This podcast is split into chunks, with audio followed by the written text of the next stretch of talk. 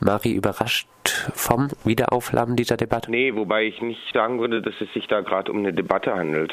Äh, Im Moment sind ja nur die Befürworter der Anschaffung bewaffneter Drohnen zu hören. Also die Pläne wurden jetzt auch nicht besonders lauthals verkündet, sondern im Wesentlichen ist es passiert auf dieser deutsch-französischen Regierungskonsultation, wo man halt als einen zentralen Punkt der zukünftigen Kooperation die gemeinsame Entwicklung einer Drohne angekündigt hat, was aber übrigens schon seit dem Dezembergipfel des EU-Rates eigentlich mehr oder weniger beschlossen war. Was jetzt neu ist, ist, dass Deutschland und Frankreich da sozusagen in die Führung gehen wollen, also ein Industriekonsortium dazu machen wollen und wahrscheinlich auch diese ganze Infrastruktur zentral bereitstellen wollen. Der Einsatz von bewaffneten Drohnen, so ist aus der Bundeswehr zu hören, sei die Ultima Ratio. Muss man nicht sagen, ja, in Extremfällen ist der Einsatz von Drohnen zum Beispiel zum Schutze von Soldaten, die in einem Hinterhalt geraten sind, sinnvoll?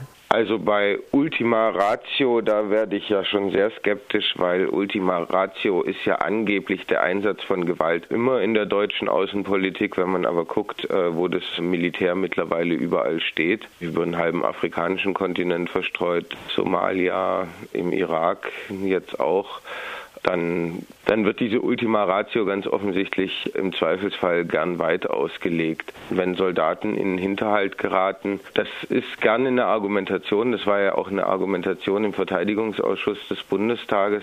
Letzten Endes sehr interessant war da aber, dass niemand sagen konnte, warum jetzt eigentlich die USA, die US-Soldaten, die ja schon sehr lang bewaffnete Drohnen in Afghanistan einsetzen, da zum Beispiel letzten Endes viel mehr Soldaten verlieren in Afghanistan, viel viel höhere Verlustrate haben. Man kann eigentlich davon ausgehen, dass letzten Endes die Verfügbarkeit von so einer Waffe zu einem viel offensiveren Mandat führt, damit auch zu mehr Kampfhandlungen, zu verlustreicheren Kampfhandlungen und ich glaube im Prinzip auch zu noch mehr Einsätzen, weil die eben freihändiger beschlossen werden. Wenn man sich jetzt überlegt, in Ukraine war ja zum Beispiel schon im Gespräch, ob da eine deutsche nur eine Aufklärungsdrohne stationiert wird. Jenseits von Drohnen wäre das, glaube ich, nicht besonders wahrscheinlich, dass da der Einsatz deutscher Soldaten diskutiert würde im Moment in der Ukraine. Das ist ja sozusagen viel zu gefährlich. Auf der Seite der Drohnenbefürworter lässt man sich ja einige Argumente einfallen. So ist in der Süddeutschen Zeitung zu lesen, viele Soldaten meinen, mit einer Drohne wäre die Katastrophe von Kundus nicht passiert. Wir erinnern uns, in Kundus bombardierten Kampfflugzeuge auf Befehl des Bundeswehroffiziers Klein ein Tanklastzug, etwa 100 Menschen, darunter zahlreiche Zivilistinnen, kamen ums Leben. Wäre Kundus mit so vielen Toten mit also, Drohneneinsatz nicht passiert? Das ist ganz stumpfe Propaganda, weil es wird ja damit argumentiert, dass man die Situation mit einer Drohne besser hätte aufklären können. Jetzt ist es aber so, dass Deutschland schon über Aufklärungsdrohnen in Afghanistan verfügt und die Verbündeten auch über bewaffnete Drohnen. Es waren ja auch keine deutschen Kampfflugzeuge, die die Bomben abgeworfen haben, sondern US-amerikanische. Und die USA verfügen beileibe über genug Drohnen äh, in Afghanistan. Also das ist eher ein Argument, das beweist, auch wenn Drohnen da sind, äh, grundsätzlich verfügbar sind, dann werden die vielleicht genutzt, um da Leute mit hinzurichten. Aber das heißt noch lange nicht, dass die dann zur richtigen Zeit am richtigen Ort sind. Also das funktioniert überhaupt nicht, das Argument, weil wie gesagt, äh, unbewaffnete Aufklärungsdrohnen die Bundeswehr schon hat und die Verbündeten, die da ja letzten Endes auch die Bomben abgeworfen haben, auch Drohnen gehabt hätten. Kommen wir mal zur Entwicklung von Drohnen. Wer ist denn hierzulande in Deutschland an dieser Entwicklung auch von bewaffneten Drohnen beteiligt? Wer ist verantwortlich? Wer verdient daran? Also an bewaffneten Drohnen im Moment noch niemand, aber sie sitzen natürlich in den Startlöchern, insbesondere Cassidian, Airbus EADS, also dieser Komplex es gibt dann noch einige, das ist ganz interessant, unter den Drohnenherstellern, einige mittelständische Unternehmen, die da recht früh eingestiegen sind. Die werden jetzt nicht die große Drohne herstellen, die hier europaweit jetzt gemeinsam entwickelt werden soll. Dazu ist auch deren Lobby einfach nicht stark genug.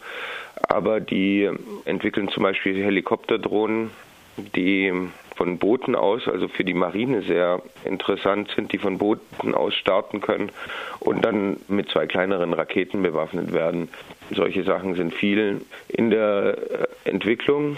Eine ganz treibende Kraft sind ansonsten in Deutschland das Deutsche Zentrum Luft- und Raumfahrt und die Universität der Bundeswehr in München.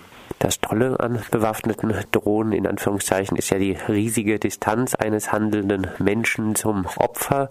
Lässt sich diese militärische Entwicklung, die so schön ermöglicht, jeweils eigenen Hände in Unschuld zu waschen und das Bild des sauberen Kriegs mit sich bringt, lässt sich diese militärische Entwicklung noch zurückdrehen? Also ich glaube, man darf sich da auch nicht zu sehr in die Irre führen lassen. Es ist ja nicht so, dass die Drohnen, die da Leute in Somalia oder Afghanistan, Pakistan hin hinrichten, von den USA oder von Deutschland aus gestartet werden. Ne? Die müssen ja schon vor Ort irgendwo sein und starten und landen und letzten Endes funktionieren die dann doch auch mit Human Intelligence, also mit Aufklärungsquellen vor Ort. In Somalia sind US-Kräfte stationiert, Deutsche übrigens auch.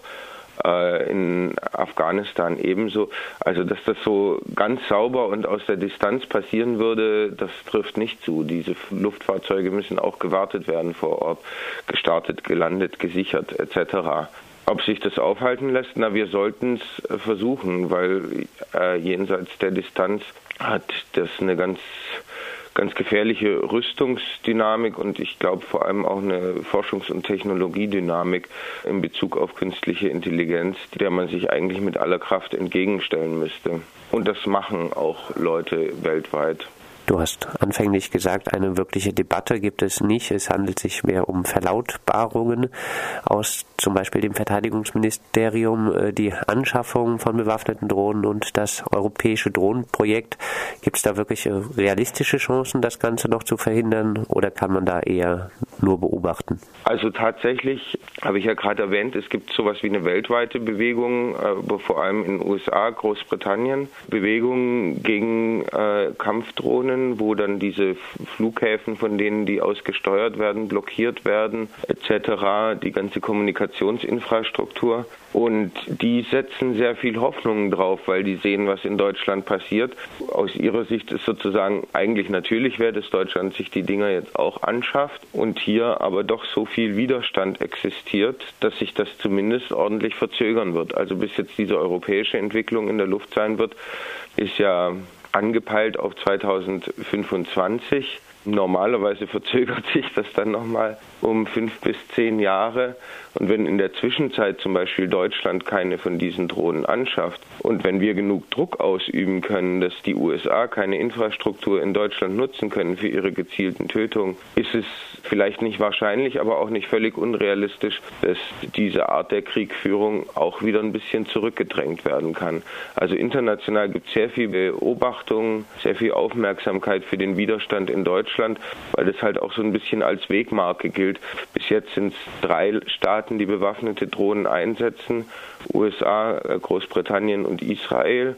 Und sozusagen der Moment, wo dann der erste europäische Staat noch dazukommt und das regelmäßig macht, da wird es dann sozusagen auch irgendwie sozusagen eine Massentechnologie, also eine ganz normale Waffe, die mehr oder weniger jeder größere technologisch entwickelte Staat hat. Und da sind wir im Moment schon an einem spannenden Punkt, der auch Potenzial für Widerständigkeiten bietet, auf jeden Fall. Wir werden die Entwicklung auf jeden Fall weiter beobachten. Soweit Mari von der Informationsstelle Militarisierung in Tübingen zu den jüngsten Verlautbarungen rund um bewaffnete Drohnen. Mehr Infos zur Informationsstelle Militarisierung gibt es im Internet unter www.imi-online.de.